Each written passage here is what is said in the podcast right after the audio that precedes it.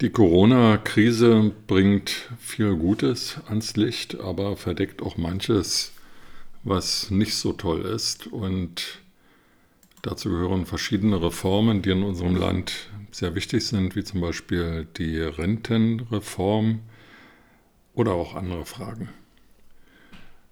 Ein nicht zu großes Problem, aber dennoch offensichtliches ist die Größe des Bundestages.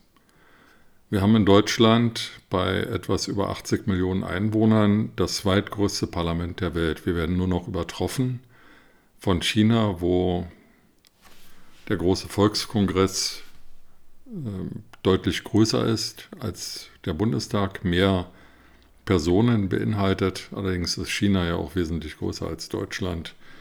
Und der Volkskongress in China ist vielleicht auch nicht das Urbild eines demokratischen repräsentativen Parlaments. Nun ist es also so, dass wir in Deutschland ein Parlament mit 709 Abgeordneten haben.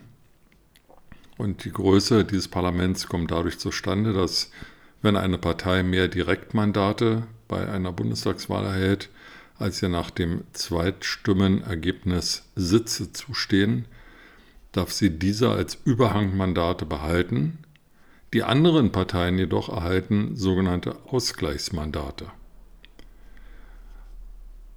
Und gerade die CDU-CSU hat sehr viele Direktmandate gewonnen und hat deswegen äh, eine hohe Zahl an Überhangmandaten, von denen dann die anderen Parteien durch Ausgleichsmandate profitieren. Klingt ein bisschen kompliziert, ist es auch wie unser ganzes Wahlrechtsverfahren. Aber letztlich führt es dazu, dass auf der einen Seite es eben Abgeordnete gibt, die direkt gewählt werden, weil sie im Wahlkreis bekannt sind und sich um den Wahlkreis kümmern. Sie sind ansprechbar für die Bürger und häufig äh, Nachbarn oder Bekannte der Wähler. Und auf der anderen Seite bestimmen halt die Parteien CDU, CSU, SPD, die Grünen, FDP, Linke, AfD, in sogenannten Listen werden von diesen Parteien in den Bundestag entsandt wird, wenn ein gutes Ergebnis zustande kommt. Ja, und so gibt es eben, sagen wir mal, eine Zweiklassengesellschaft der Abgeordneten. Solche, die direkt gewählt werden und direkten Kontakt zu ihren Bürgern haben und andere, die von den Parteien vorgeschlagen werden. So, jetzt haben wir 709 Abgeordnete im Bundestag. Prognosen gehen dahin, dass bei der nächsten Bundestagswahl es bis zu 800 Abgeordnete geben könnte. Das führt dazu, dass ähm, äh, das Bundestagsplenum, der Parlamentssaal, der jetzt schon immer mit Sitzen gut gefüllt ist, eigentlich diese Kapazität gar nicht mehr fassen kann. Aber es gibt auch nicht genügend Büroflächen für die Bundestagsabgeordneten. Die sind ja jetzt schon auf mehrere Gebäude in Berlin verteilt. Sie sitzen, das darf ich Ihnen aus eigener Anschauung sagen, nicht in übermäßig großen Büros, nicht in luxuriösen Büros. Es sind Arbeitsflächen, die den Bundestagsabgeordneten zur Verfügung stehen, aber auch diese Arbeitsflächen sind halt begrenzt.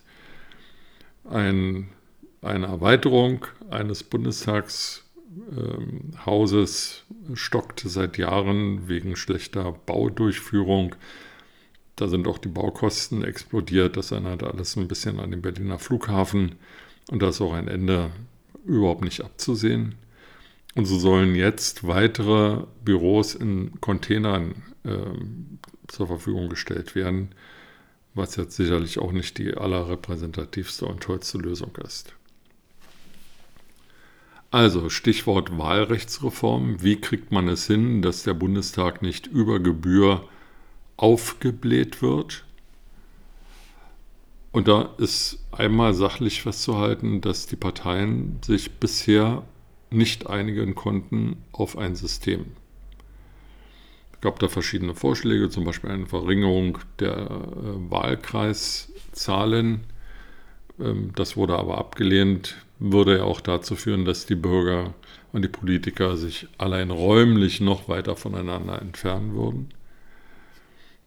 Auch andere Vorschläge blieben in der Anfangsdiskussion stecken. Jetzt hat der Bundestagspräsident Wolfgang Schäuble einen Vorschlag vorgelegt, der vorsieht, dass die Direktmandate zugunsten der Listenmandate reduziert werden sollen. Das bedeutet, dass künftig stärker die Parteien darüber bestimmen, wer in den Bundestag einzieht und nicht mehr die Persönlichkeit eines direkt gewählten Bundestagsabgeordneten. Aus meiner Sicht ist das der genau falsche Weg, denn würde man dem Vorschlag von Wolfgang Schäuble folgen, würden die Parteien noch viel mehr Einfluss bekommen und könnten noch mehr Apparatschicks und Funktionäre in den Bundestag entsenden. Während, wenn man die Zahl der Direktmandate stärker gewichten würde, die Persönlichkeit des jeweils die Bevölkerung vertretenen Abgeordneten ein stärkeres Gewicht hätte und die Bürger auch das Gefühl hätten, Mensch, das ist mein Abgeordneter, den kenne ich, den treffe ich im Bürgerbüro, den sehe ich auf Veranstaltungen, das ist mein Mann oder meine Frau. Fazit. Erstens, es ist ja vielleicht nicht erschütternd und beschämend, aber es ist jedenfalls kein gutes Zeichen, dass die Parteien sich nicht auf eine Wahlrechtsreform einigen können, dass diese Diskussion vor sich hin wabert und wahrscheinlich jetzt auch bis zum Ende der Legislaturperiode nicht mehr sinnvoll zu Ende geführt werden kann. Zweitens der Vorschlag des Bundestagspräsidenten Wolfgang Schäuble zielt ab auf eine Verstärkung der Macht der Parteiapparate und würde zu einer stärkeren Verbonzung der Parlamente führen.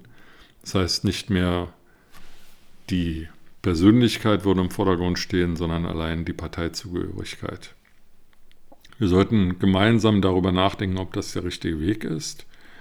Und vielleicht sprechen Sie einfach mal mit Ihrem Abgeordneten und diskutieren mit ihm diese Frage und erfragen nach seiner, erfragen bei ihm nach seiner Haltung zu der Wahlrechtsreform und fragen ihn, warum denn bisher die Partei, die er vertritt, nicht bereit war, eine sinnvolle Reform durchzuführen. Ich kann nicht versprechen, dass dieses Gespräch Ihnen viel Freude und großen Erkenntnisgewinn bringt. Aber jedenfalls würden Sie auf diese Art und Weise mit Ihrem Abgeordneten nochmal ins Gespräch kommen und vielleicht ihn zum Nachdenken bringen. Mit diesen Gedanken in den Tag wünsche ich Ihnen einen guten Tag und bleiben Sie gesund.